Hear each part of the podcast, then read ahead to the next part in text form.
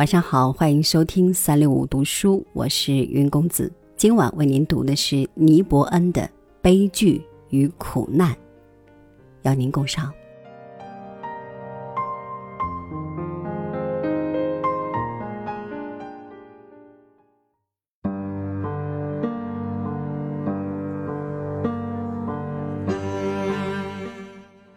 悲剧和苦难早晚都会与你见面，你根本。无法避开，他们会在一定的时间以一定的方式出现。当他们降临时，你会被打倒在地，动弹不得。你可能会觉得已经走投无路。如果你是这种人，你会觉得你所遭受的苦难是他人所不知的。如果你属于另一种人，你就觉得这点磨难与他人所经历的风雨相比是微不足道的。你只是沉湎其中，不能自拔而已。不要被这两者中的任何一个极端所蒙蔽。一个被一根火柴烧死的人所承受的痛苦，并不少于被大火烧死的人。你的悲伤和痛苦，因为自己的感知而更为真切。你必须接受他们，并认识到他们也是生活赐予的礼物。因为他们让你暂时脱离自己，成为经历过失去、悲伤和痛苦的人们中的一员。痛苦带给我们的最大教训就是，它远远超出了我们日常生活的禁锢。当我们的生活一帆风顺时，我们的世界是非常狭小的，被那些日常所需填满。逛商场、写论文、换汽车轮胎，猜想昨天向我微笑的那个女孩子是否喜欢我，这就是我们的日常所想。当悲剧和苦难突然袭来时，我们小小的藩篱被打破，我们的世界也被打乱了。我们一时间好像生活在尖锐刺耳的惊叫声中，没有出路，只有回声。那些昨天我们还念念不忘的大事，突然变得毫无意义；我们日常所想也变得微不足道。当我们最终从中走出来时，已经有了许多改变。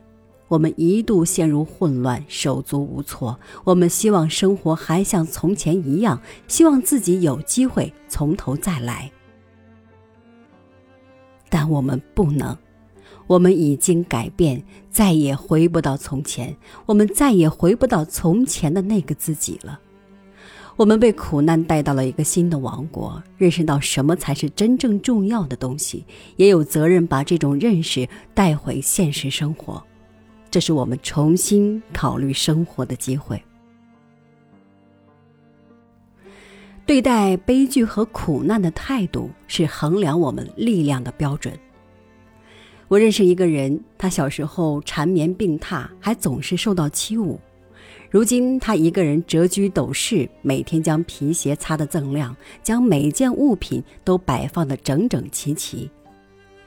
他没有朋友，只有自己的秩序，这也只是他对童年混乱生活的回击罢了。我还认识一个奥斯维辛集中营的幸存者。那时他还是个孩子，亲眼目睹了父母被害。他如今只想赚钱，过上他理想中的好日子。我受尽了苦，我有权得到幸福。他说。我还认识一位妇女，她十八岁时被人蒙上双眼，带到远方的一个城市，在一间肮脏的旅馆房间里，被人实施了血淋淋的流产手术。他一生致力于为癌症患者服务，可能是因为他认识到了什么是罪恶而需要进行弥补，也可能因为他知道深层意义上的痛苦是什么。我不能对这些人做出任何评判，他们每个人都比你我感受过生活中更深刻的痛苦，但他们有一个共同点。作为对所经历痛苦的回答，他们改变了自己的生活。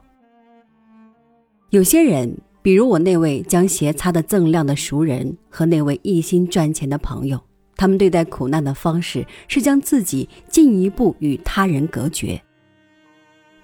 也许他们别无选择，也许是伤痕太深，使他们无法承受类似的打击。但又如何看待那位工作在癌症病房的朋友呢？他不否认自己的痛苦，但也没有逃避。他接受苦难，泰然对待，并意识到这份工作使他成为深知苦难为何物的人们中的一员。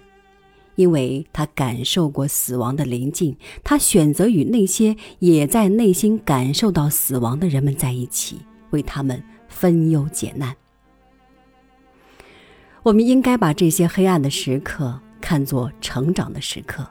那些对苦难避之有恐不及的人们，失去了一个极好的机会。他们没能够以此为契机，进一步成长，认识到生命中更为可贵的东西，从而增加人生的体验。也许你的痛苦是因为你刚刚和女友分手，或你的宝贝宠物不幸去世，或遭受了失去亲人或意外事件的打击。不论发生了什么。你都要以自己的标准衡量它的意义，你都要把它看成是一种恩赐，让你重新认识生命的重要性。记住，虽然起初痛苦可能让你无法接受、不知所措，但时间会将它治愈。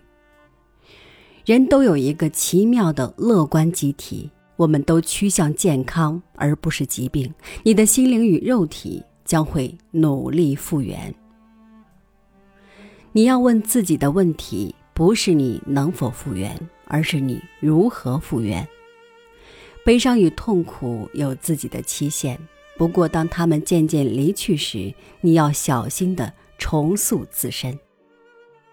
他们曾使我们的生活陷入混乱，但也给我们机会重新认识自身的价值和意义。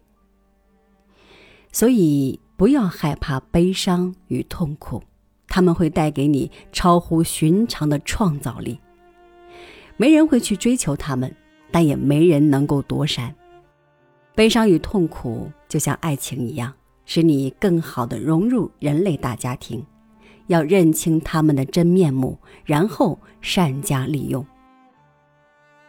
苦难是炼金之火，使你更加。